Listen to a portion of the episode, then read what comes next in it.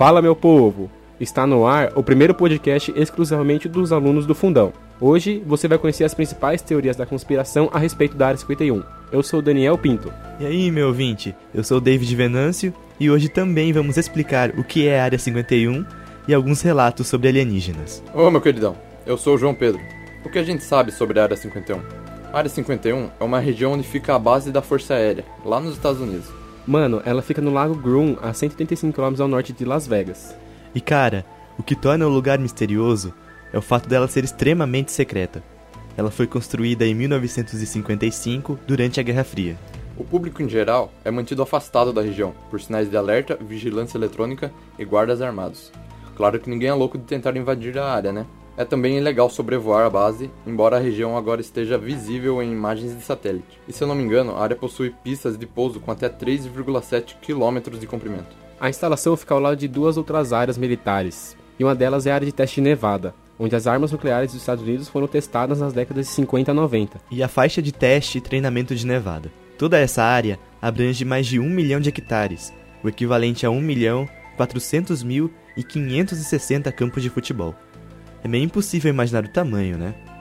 Segundo as Forças Armadas Americanas, a Área 51 é, abre aspas, um espaço de batalha flexível, realista e multidimensional para conduzir o desenvolvimento de táticas de testes e treinamentos avançados. Fecha aspas. Ou seja, o exército americano usa área somente para treinamento militar. Porém, além de testes militares, muitas pessoas acreditam que a área abriga os famosos extraterrestres espaçonaves. E isso faz com que as pessoas criem teorias da conspiração.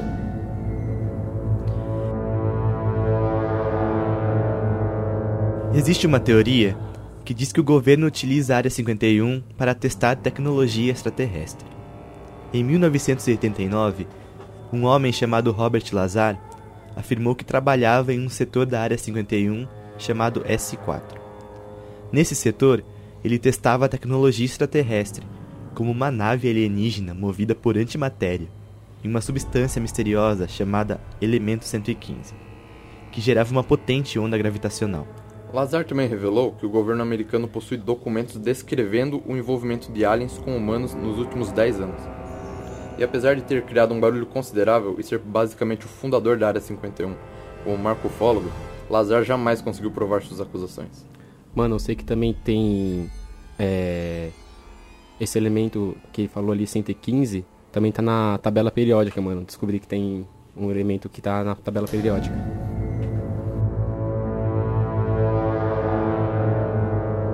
Fala agora sobre o caso Roosevelt. Na verdade, isso não é uma teoria, né, mas sim um acontecimento. No início de julho de 1947, diversos moradores da região rural de Roosevelt, uma cidadezinha no estado do Novo México, lá nos Estados Unidos, afirmaram ter visto luzes esquisitas sobrevoando seus ranchos. E após uma noite de tempestade, um fazendeiro chamado Mac Brazel encontrou destroços de metal próximos às ovelhas em sua propriedade. A Força Aérea foi convocada e poucos dias depois foi divulgado para a imprensa a queda de um disco voador. Horas depois da divulgação, a história era outra. Eram, na verdade, restos de um balão meteorológico que tinha caído ali. O que torna o incidente em Roosevelt o mais importante caso da ufologia mundial não é o disco voador, e sim o que supostamente estava dentro dele. Quatro legítimos ETs, cinzas, sem roupas e pequeninos, mas com cabeças e olhos enormes. A funerária local recebeu um pedido de quatro pequenos caixões e um funcionário teve que dar explicações sobre como conservar os corpos. Segundo os teóricos da conspiração, o governo conduziu uma autópsia top secret nos alienígenas e aprendeu, por exemplo, que o sangue deles não é vermelho e que a proporção de seus estômagos em relação aos corpos é diferente do humano. Décadas depois, a teoria da conspiração de Roosevelt sofreu um baque quando um suposto filme da autópsia dos ETs foi exibido nas televisões do mundo inteiro. Especialistas encontraram erros grosseiros no filme, constatando ser uma fraude. Alguns ufólogos, entretanto, viram nessa fraude a certeza do complô a filmagem foi feita com bonecos apenas para desacreditar a veracidade da história.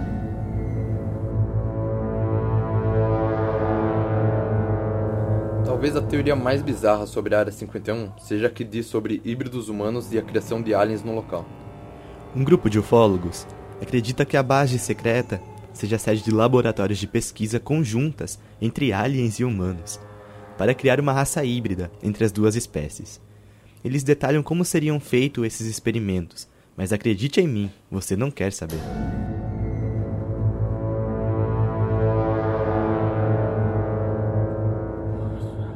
Outra teoria bem conhecida diz que a Área 51 é uma base secreta da nova ordem mundial. Uma corrente de conspiradores afirma que a Área 51 não é apenas um local para estudo de extraterrestres, mas também para reuniões entre os verdadeiros líderes da Terra, a chamada nova ordem mundial. Algumas vertentes dessa teoria dizem que seres alienígenas também fazem parte desse governo secreto. E você, acredita que estamos sendo governados por ETs?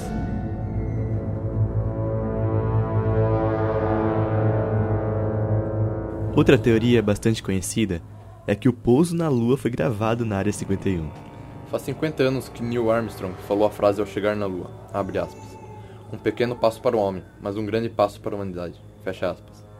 Desde então, centenas de teorias foram criadas sobre a chegada do homem à Lua. Uma delas sendo que o grande pouso foi gravado no território desértico da Área 51. Se isso fosse provado, com certeza geraria uma grande desconfiança da população a respeito de vários acontecimentos da história humana. Nessa outra teoria, a Área 51 seria utilizada para criar aparelhos que controlam e utilizam o clima como arma, chamado de Cirrus. O projeto teria começado nos anos 40, mais ou menos, e duraria até os dias de hoje.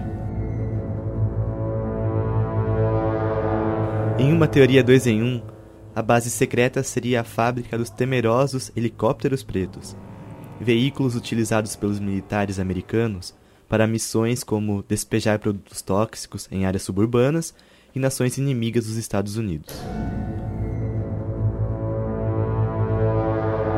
A última teoria diz que a Área 51 já foi a base para estudos extraterrestres do governo, mas que os cientistas já se mudaram faz muito tempo. Agora, o foco na Área 51 ajuda a manter o novo local secreto e a despistar ufólogos curiosos.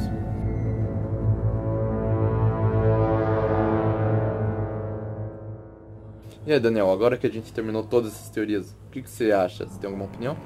Bom, mano, na verdade eu acho que a Área 51 não é nada mais, nada menos que uma demonstração de poder, tá ligado?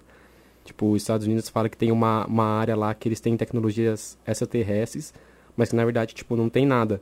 Eu acho que eles só querem dizer que tem alguma coisa lá para os outros países, tipo, é, ter medo deles. Deles falarem, nossa, eles têm tecnologia que a gente não tem acesso, então não vamos mexer com eles, tá ligado? É, eu nunca tinha pensado nisso. E sobre o pouso na Lua também, pô que é, há 50 anos atrás eles não tinham tecnologia suficiente para simular um pouso na Lua, que seria, pra gente ver agora, é um negócio tão real, né? É impensável pensar que eles tinham tecnologia suficiente para simular isso naqueles tempos, né? É verdade.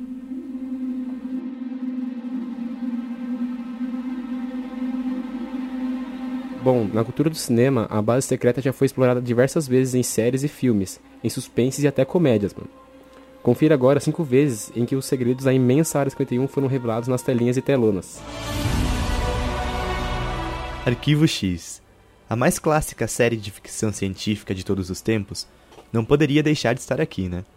Apesar dos muitos episódios abordando OVNIs, alienígenas e conspirações governamentais, a mítica Área 51 nunca é de fato mostrada, mas é base para diversas teorias do agente Fox Mulder.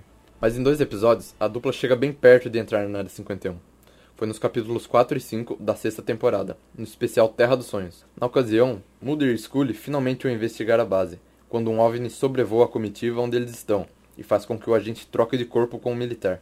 Para quem gosta de conspirações governamentais e experiências sobrenaturais, assim, o Arquivo X é indispensável, vale a maratona.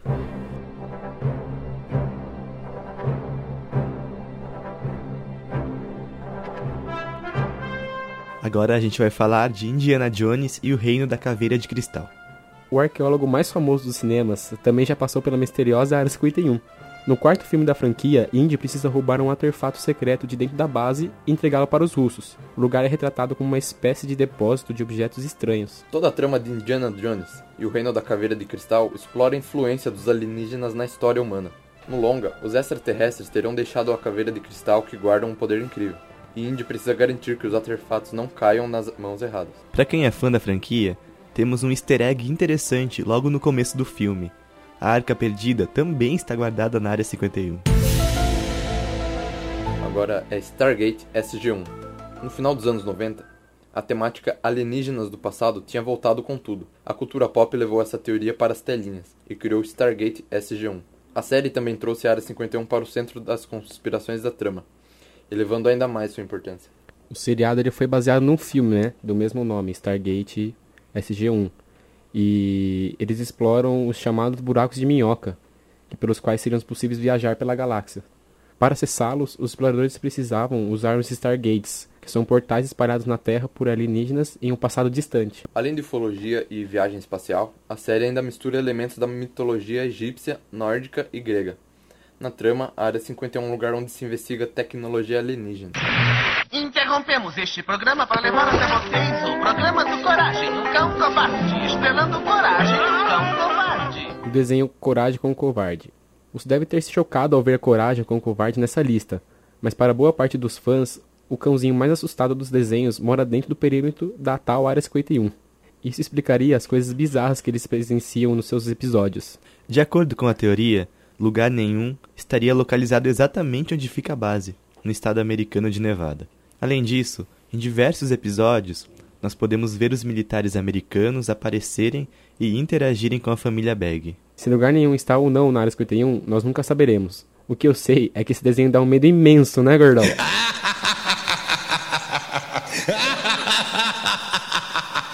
O filme que iremos falar agora, provavelmente você já deve ter ouvido falar dele. É Independence Day, um clássico da sessão da tarde, que nunca poderia ficar de fora dessa lista. Com Will Smith no papel principal e Bill Pullman como presidente dos Estados Unidos, o filme marcou uma geração no tema invasão alienígena. No filme, o mundo é invadido por extraterrestres que começam a atacar loucamente as principais capitais do planeta. Para tentar conter a invasão, os humanos precisam usar todo o conhecimento acumulado por anos de pesquisa com os alienígenas que estão capturados na Área 51.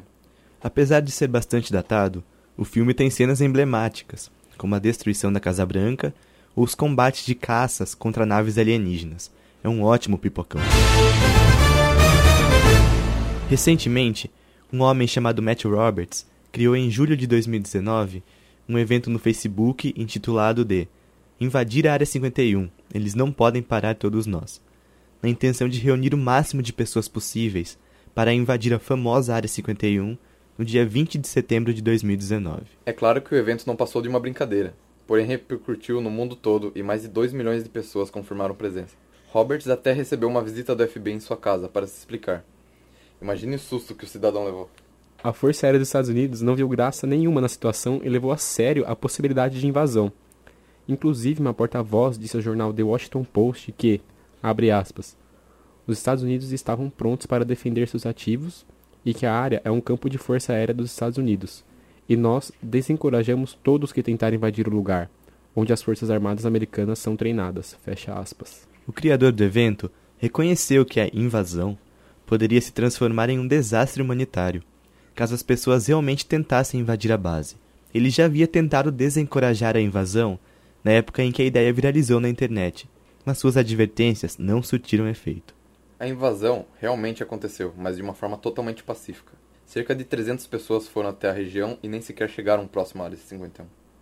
E esses visitantes começaram a chegar na quinta-feira, dia 19, e montaram tipo um pequeno acampamento diante do único ponto comercial da Pacata Rachel, cidade próxima da base militar, instalando-se em carros, barracas e trailers. Alguns turistas penduraram até extraterrestres infláveis em seus veículos. Loucura, né? E é, e a maioria das pessoas ficou aos arredores da área, nos bares, tomando uma cervejinha, comendo petisco, vendo se um alien ia passar no céu, como se eles não tivessem nada para fazer, não é mesmo? Dessas 300 pessoas que tentaram invadir a área, apenas 75 conseguiram passar os portões, mas ficaram cara a cara com os militares armados. Eu iria ter muito medo disso, hein? Mas eles não tentaram invadir a área, mas sim protestaram e ficaram com cartazes, plaquinhas. Isso gerou vários memes. Mano, alguns cartazes diziam: Liberta os extraterrestres. Outros dizendo: Jesus foi um alien. Tinha até um cartaz com um alien atrás das grades, mano. E dessas 75 pessoas, somente uma foi presa. E o motivo foi muito engraçado. A pessoa que foi presa foi levada porque fez xixi em público. E a outra foi detida porque simplesmente colocou o pé por debaixo da cancela. Falamos que ninguém tentou invadir a área, mas na verdade uma senhora de 60 anos invadiu, dizendo que os mais jovens não tinham coragem. Essa senhora é vida louca demais, mano. ela vai ter que pagar uma multa de mil dólares, porque ela foi acusada por invasão. E você que é jovem, teria coragem da velhinha? Jamais.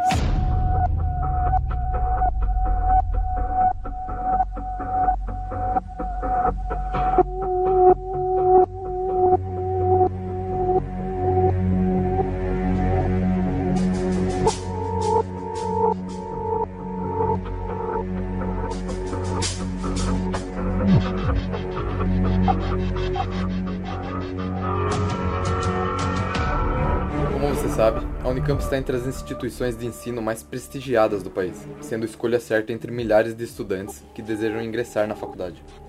O Fogos também tem bastante apreço pela entidade, que seria apontada por eles como a Área 51 brasileira. Esses estudiosos acreditam que a Unicamp seja o maior centro de estudos relacionados com temas alienígenas do Brasil, inclusive guardaria espécies extraterrestres em suas dependências.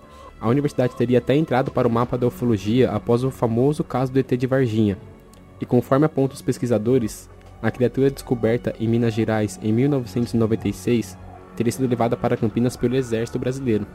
Aliás, conforme afirmam os ufólogos, o extraterrestre teria sobrevivido aos testes realizados e continua sendo mantido na universidade, o que teria dado origem ao laboratório que é conhecido pelos pesquisadores como Pavilhão 18. Essa estrutura abrigaria, além de criaturas vivas, como o ET de Varginha, corpos de alienígenas e outras criaturas estranhas, que ficaria no subsolo, próximo à Faculdade de Ciências Médicas e ao Instituto de Química da Unicamp. Segundo testemunhas, o laboratório não é acessível a pessoas não autorizadas e seria guardado por oficiais fortemente armados do exército e seguranças particulares. E não foi por acaso que o suposto pavilhão 18 foi construído sob a terra. Os ufólogos alegam que o motivo disso seria o de controlar os poderes mentais dos extraterrestres e impedir que eles se comuniquem com seus amigos. E mais, além do ilustre ET de Varginha, a estrutura alojaria outros alienígenas capturados no país assim como exemplares de chupacabras vivos e mortos. A Unicamp nega que tal laboratório exista ou que a instituição esteja envolvida com pesquisas sobre seres de outro planeta, alegando que toda essa história não passa de um mito. O exército também negou qualquer participação no assunto, afirmando que não mantém soldados na universidade. Agora, mudando um pouco de assunto, vamos falar de um dos maiores casos de abdução da história do país. É uma história bem bizarra, né? e aconteceu com Antônio Vilas Boas. E pela riqueza de detalhes, pelos sinais físicos do abduzido, doenças remanescentes, além de uma história muito bem relatada, o caso é tido pelos especialistas em ufologia como verdadeiro. Os estudiosos da área supõem que o que aconteceu com Antônio Vilas Boas foi um tipo de programa de reprodução híbrida dos alienígenas para criar uma raça de seres superiores. O que nós iremos contar a partir de agora se baseia nos registros da época e nos relatos documentados do próprio Antônio Vilas Boas. Mas como é que o caso chegou até o público? Então, gordão, no Brasil, durante a década de 50, o jornalista João Carlos Martins publicou na revista O Cruzeiro uma série de artigos sobre discos voadores e pedia para que seus leitores participassem, enviando cartas sobre supostas aparições e contatos. Entre as várias cartas que recebeu no finalzinho lá de 1957, uma chamou a atenção do jornalista pela complexidade da história. Aquela era a carta de Antônio Vilas Boas, que decidiu dar o seu relato sobre o que havia lhe acontecido. A história do jovem agricultor de 23 anos, da pequena cidade de São Francisco de Sales, em Minas Gerais, era tão incrível que João Carlos enviou ajuda financeira para que o cara fosse até o Rio de Janeiro para contar com mais detalhes tudo o que tinha acontecido com ele. Ainda assim, Vilas Boas estava receoso de contar sua história para o público em geral, com medo de alguma forma de preconceito, apesar de ter encontrado em Martins alguém que o compreendesse em um fato tão surpreendente de sua vida. Entre os vários profissionais envolvidos na análise do caso, o jornalista levou o homem ao médico Olavo Fontes e um agente da inteligência militar brasileira, que deram início a uma extensa investigação científica sobre o caso, que foi mantido em segredo por bastante tempo antes de ser divulgado. A primeira publicação, que contou parte da história de Vilas Boas, foi realizada na revista Flying Saucer Review, apenas em janeiro de 1965. Por conta de um vazamento de informações, captado pelo ufologista Valtabulá, que em 1961 começou a fazer investigações por conta própria. Bom, Antônio Vilas Boas morava com sua grande família em uma fazenda próxima à cidade mineira de São Francisco de Sales. No dia 5 de outubro de 1957, os fatos estranhos começaram a acontecer. Então, a família foi dormir por volta de 11 horas de uma noite quente. E devido ao calor, Antônio, que dormia no mesmo quarto de seu irmão João, abriu a janela e viu uma luz branca muito forte e brilhante no curral. Ele chamou pelo irmão, que não se interessou pelo fato, e depois fechou a janela e voltou a dormir. Mas naquela mesma noite, Antônio acordou e abriu a janela novamente, e percebeu que a luz ainda estava lá. Mas que dessa vez ela passou a se mover em sua direção conforme ele olhava para ela. Muito assustado, ele fechou com muita força as janelas, fazendo com que seu irmão acordasse que também ficou espantado com a intensidade da luz entrando pelas frestas. Depois disso tudo, tudo permaneceu normal por uns dias. Antônio, seus irmãos e seus cunhados se revezavam para os cuidados com as lavouras do local, com um trator realizando uma divisão de turnos durante o dia e noite. Na noite de 14 de outubro, entre 9 e 10 horas, Antônio e seu irmão estavam lavrando o campo com o trator, quando a luz brilhante apareceu novamente. Ambos testemunharam o fenômeno, sendo que a luz parecia estar a cerca de 90 metros acima deles. Antônio deixou o seu irmão para trás e seguiu para investigar o que era. Ao se aproximar, a luz correu a uma velocidade tremenda para o lado oposto do campo. Ele fez isso novamente e mais uma vez a luz estranha fugiu para o outro lado. Em seus relatos, Antônio disse que repetiu esse movimento umas 20 vezes. Então ele desistiu e retornou até onde seu irmão estava. Ainda assim, ele afirmou que a luz permaneceu por lá, sendo que às vezes ela emanava raios em todas as direções, como um sol poente. Depois, ela desapareceu. Porém, na noite do dia 15 para 16 de outubro de 1957, Antônio trabalhou novamente nos campos de plantação, mas estava sozinho dessa vez. Por volta de uma da manhã, quando ele estava no mesmo local em que testemunhou a luz estranha no dia anterior, ele avistou mais uma vez o fenômeno, que veio de forma avermelhada no céu e aumentava em sua direção em uma velocidade impressionante. Antes que ele pudesse pensar no que fazer, a luz estava pairando sobre ele a cerca de 50 metros sobre a sua cabeça. Então ele conseguiu ver de onde vinha. Segundo seu relato, a luz era emanada por uma nave que tinha o formato de um ovo alongado, que foi se preparando para pousar a uns 15 metros de onde ele estava, com três suportes metálicos para apoio. Foi quando ele correu desesperado para o trator para tentar fugir. No entanto, o veículo falhou e as luzes dele se apagaram também. Antônio então saltou do trator e, ao correr em direção à sua casa, ele foi agarrado por um ser que ele disse que mal batia na altura de seu ombro. Ele conseguiu dar um golpe no ser que o desestabilizou e tentou correr novamente, mas outros três seres surgiram rapidamente e o agarraram pelos braços e pernas, levando Antônio para dentro da nave. Puta cena de filme, né? Né, mano? E nos testemunhos, ele disse que as criaturas tinham cerca de 1,57m de altura e que vestiam roupas estranhas. Antônio os descreveu em muitos detalhes. Era algo muito minucioso para ter vindo apenas de uma imaginação. Segundo ele, os seres usavam um traje bastante justo, feito de material grosso e acinzentado, porém macio, tendo tiras pretas em algumas áreas. Ele disse que o traje ia até os pescoços dos alienígenas, que usavam um tipo de capacete rígido, reforçado, ainda na altura do nariz. Mano, eu não consigo imaginar uma coisa horrorosa dessa, na moral. Pior ainda, a descrição dos trajes, feita pelo agricultor, diz ainda que eram como macacões, que tinham um emblema vermelho no peito que refletia luzes algumas vezes, além deles usarem luvas grossas e cintos largos. As solas dos sapatos que usavam eram também bem grossas, tendo cerca de 5 a 8 centímetros de espessura. Antônio também afirmou que os capacetes escondiam tudo, exceto os olhos dos seres, que estavam protegidos por óculos redondos transparentes. O agricultor observou que os olhos pareciam menores que os nossos, sendo claros e azuis, e acima deles o capacete era bastante grande, como se protegessem cabeças enormes ou algum tipo de equipamento. Uma vez dentro do objeto não identificado, Antônio se viu cercado pelos seres estranhos, sem ter como reagir, ficando vulnerável ao que viesse a acontecer. Ele estava agora em uma pequena sala quadrada, sem nenhum tipo de móvel e com luzes fortes. Mano, essa história é meio doida, né? Se fosse eu no lugar dele, eu ia estar muito em choque, velho. Mas aí, o que, que ele fez? É, eu também ia ficar muito nervoso. Mas continuando. Uma abertura apareceu e ele foi levado para outra sala, em que os únicos objetos visíveis era uma mesa em formato estranho, que estava rodeada por várias cadeiras giratórias sem encosto, feitas de um tipo de metal branco. Seus supostos sequestradores, de outro planeta, os seguraram enquanto se comunicavam em sons irreconhecíveis. Eu não sei vocês, mas eu tô tentando imaginar como que são esses sons, mas segue o baile. Tem razão, gordão. Mas eu prefiro nem saber como seriam esses sons. Mas para Antônio, esses sons não tinham semelhança alguma com a fala humana, e que ele não consegue pensar em nada muito parecido que os descrevesse de um jeito comparativo para podermos entender.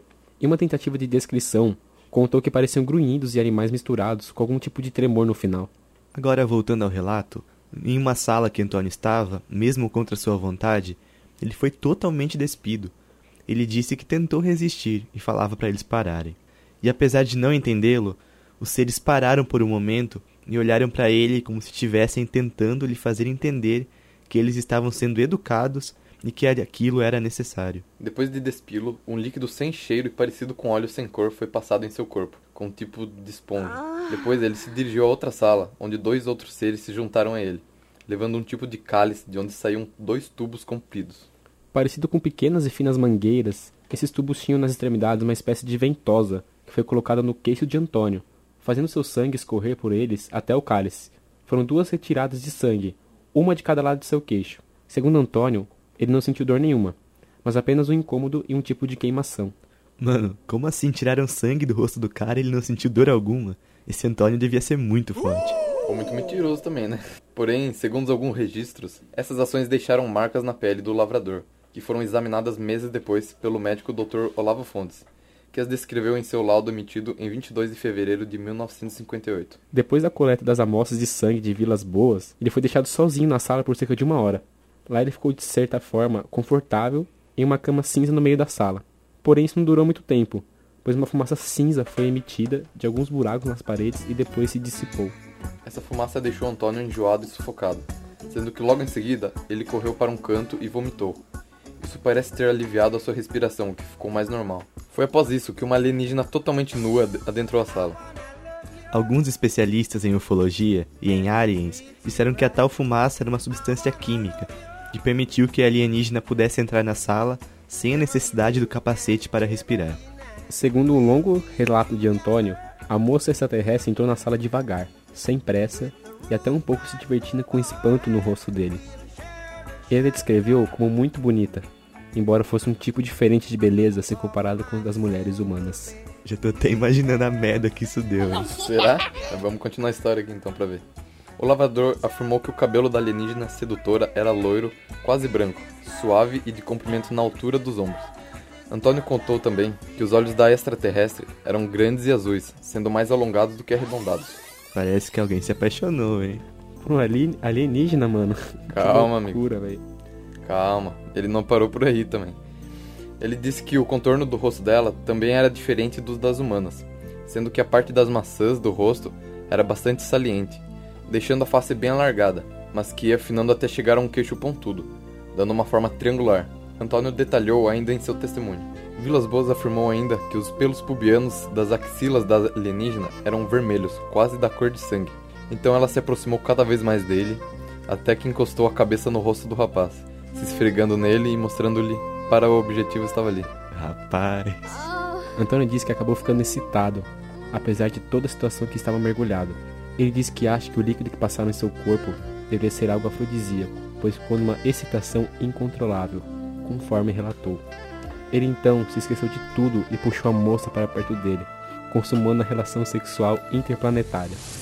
Que maluco loucaço, tiozão, só cajuzada na mente. Eu não falei pra vocês que isso ia dar merda? Como que a gente pode chamar isso? É Etefilia? Mano, em seguida, o lavador disse que nesse momento já estava calmo, pois já tinha percebido que eles não fariam mal algum a ele. Aproveitando o tempo que tinha, Antônio passou a observar todo o lugar para guardar na memória todos os detalhes do interior da nave. Então ele percebeu uma caixinha com aspecto de despertador. Tentou pegá-la para guardar como uma prova. Mas ele foi rapidamente interceptado por um dos ETs, que o tomou das mãos, empurrando para a parede. Depois disso, as criaturas o levaram para um tipo de tour pela nave, até que chegaram à escada de saída, quando um dos alienígenas apontou para ele descer. Parece um Nisotour já, né? Aí o Antônio desceu da nave, que tinha luzes vermelhas brilhantes, e foi subindo aos poucos, e disparou de repente como uma bala na direção sul. Eram cerca de cinco e meia da manhã, quando o lavrador voltou para o seu trator, que ele descobriu que teve os cabos da bateria desconectados. Depois desse suposto contato incrível com os alienígenas, foi relatado que Antônio Vilas Boas sofreu de várias condições como sonolência excessiva, lesões cutâneas, dores no corpo, náuseas, perda de apetite, dores de cabeça e aderência nos olhos. Sintomas parecidos com os de envenenamento por radiação, né? Os mais diversos ufólogos do mundo consideram que o caso de Vilas Boas foi uma ocorrência real, enquanto céticos acreditam que foi algum tipo de alucinação do sono. O fato é que os detalhes são mesmo surpreendentes. Antônio morreu em 17 de janeiro de 1991, aos 56 anos de idade, de problemas cardíacos. Nossa, que história estranha, né, mano? É, é estranho, mas é engraçada também. Principalmente esse final aí que correu etefilia. Mano, não pode ser, velho, na moral. Mas Não tem como o cara ter transado é, com alienígena, mano. vocês acham que é verdade ou o cara tá inventando tudo? Olha, Se. Olha, foi uma história muito bem contada, hein? Acho que ele poderia escrever um livro sobre isso. Um livro de mentiroso, na verdade, né? Não é de hoje que as pessoas de todo mundo afirmam ter avistado objetos voadores bem estranhos nos céus, como no caso que acabamos de contar. E a verdade é que a possibilidade de que não estamos sozinhos nesse universo infinito sempre fascinou a humanidade. Obviamente, registrar a passagem dessas espaçonaves supostamente alienígenas seria a prova que todos estavam esperando sobre a existência de civilizações avançadas em outros planetas. Se você fizer uma simples pesquisa na internet, vai encontrar notícias publicadas quase diariamente sobre esses supostos avistamentos. No entanto, existem alguns que acabaram entrando para a história. Reunimos aqui agora seis dos mais famosos deles e convidamos você a comentar o que acham deles. O primeiro foi o episódio que aconteceu na capital norte-americana, em Washington. Sete objetos voadores não identificados foram detectados primeiro através de radares. As supostas espaçonaves foram vistas durante finais de semana consecutivos na cidade e, inclusive, foram fotografadas diversas vezes. De acordo com os relatos, os objetos apresentavam uma formação bem atípica e despertaram rumores sobre uma iminente invasão. Mais tarde, a Força Aérea Norte-Americana explicou que o fenômeno havia sido provocado por uma inversão térmica, na qual uma camada de ar quente e úmido cobriu uma camada de ar frio e seco, que se encontrava mais próxima do solo, fazendo com que os sinais de radares fossem desviados e realizassem leituras bizarras. Achou a explicação convincente? Agora também temos um caso aqui no nosso país, mais precisamente em São Paulo, onde em 1986 cerca de 20 OVNIs foram detectados por radares sobre a cidade paulista, provocando uma mobilização militar que resultou no envio de cinco jatos para interceptar os objetos. No entanto, as supostas espaçonaves desapareceram rapidamente, tanto da vista dos pilotos como dos radares, deixando muita gente perplexa sobre o que estava acontecendo. A explicação encontrada para a invasão foi dada pelo pesquisador britânico Geoffrey Perry, que acredita que os objetos não passavam de escombros de uma estação espacial russa, que reentraram na atmosfera terrestre sobre a região centro-oeste do Brasil. Mas São Paulo fica em qual região mesmo? Que erro bizarro, hein? Agora vamos falar de avistamentos na Bélgica, que aconteceram durante vários meses, de novembro de 1989 a abril de 1990. Mais de 140 relatos foram registrados apenas durante a primeira aparição. Os objetos foram detectados por radar pela Força Aérea Belga e foram descritos como enormes triângulos negros equipados com luzes brilhantes que mudavam frequentemente de cor. Embora as próprias autoridades belgas não tenham conseguido chegar a uma conclusão sobre o caso até hoje, Renaud Leclerc, um conhecido ufólogo francês, acredita que as supostas espaçonaves fossem helicópteros. Agora vamos falar de mais um caso nos Estados Unidos. Esse aconteceu em Los Angeles, em 1942, quando acontecia a Segunda Guerra Mundial, quando um objeto não identificado foi avistado sobrevoando Hollywood. Acontece que o ataque a Pearl Harbor havia ocorrido apenas alguns meses antes, e os norte-americanos estavam em um compreensível estado de apreensão. Acreditando se tratar de mais um ataque japonês, os militares decidiram iluminar o céu com canhões de luz, que acabaram sendo confundidos com mais invasores ainda. Uma bateria antiaérea foi disparada, e o enfrentamento, que durou vários dias, ficou conhecido como a Batalha de Los Angeles. Os alienígenas agora decidiram fazer um turismo lá em Londres, mano. Foi um outro avistamento famoso, do qual existem inúmeros registros e vídeos no YouTube. Foi o que ocorreu em Londres em 2011. Diversos objetos circulares foram vistos voando próximo à Torre de Londres, importante e muito visitado ponto turístico da capital inglesa. Apesar da existência de diferentes vídeos e dos relatos de incontáveis testemunhas, os especialistas garantem que os objetos filmados, luzes brilhantes de aspecto circular, são os mais fáceis de reproduzir. Portanto, as aparições na capital inglesa foram consideradas como mais uma farsa. Agora, um pouco mais para o leste europeu, os avistamentos também aconteceram na Turquia por vários meses em 2008. E os vídeos disponíveis são considerados por muitos entusiastas como as mais importantes imagens de um OVNI de todos os tempos. O objeto foi visto próximo à capital do país, Ankara, e quem capturou as imagens foi um guarda do complexo Ian Kent, embora inúmeras testemunhas confirmem ter presenciado as aparições. Embora um importante centro de pesquisas em ufologia tenha testado a veracidade do material, cientistas turcos acreditam que os filmes não passam de animações criadas por computador. E aí, o que você acha? E agora, para encerrar, temos um recado importantíssimo para você. Qual a sua mensagem para a Terra, Bilu? Apenas que busque conhecimento. Bom, foi com o recado do nosso querido Etebilu que encerramos o nosso podcast sobre a Área 51 e alienígenas. Deu pra cansar a língua, hein? Muito obrigado, queridão. Um abraço e até o próximo podcast, exclusivamente dos alunos do Fundão. Valeu, gordão! Participações especiais dos alunos Daniel Pinto, David Venâncio, Guilherme Cabral, João Pedro, Luiz Friso e Rubens Henrique, estudantes do segundo semestre de jornalismo, com edição de Douglas Vale, orientação do professor Fernando Negrão, gravado no estúdio da Rádio Niso 2019.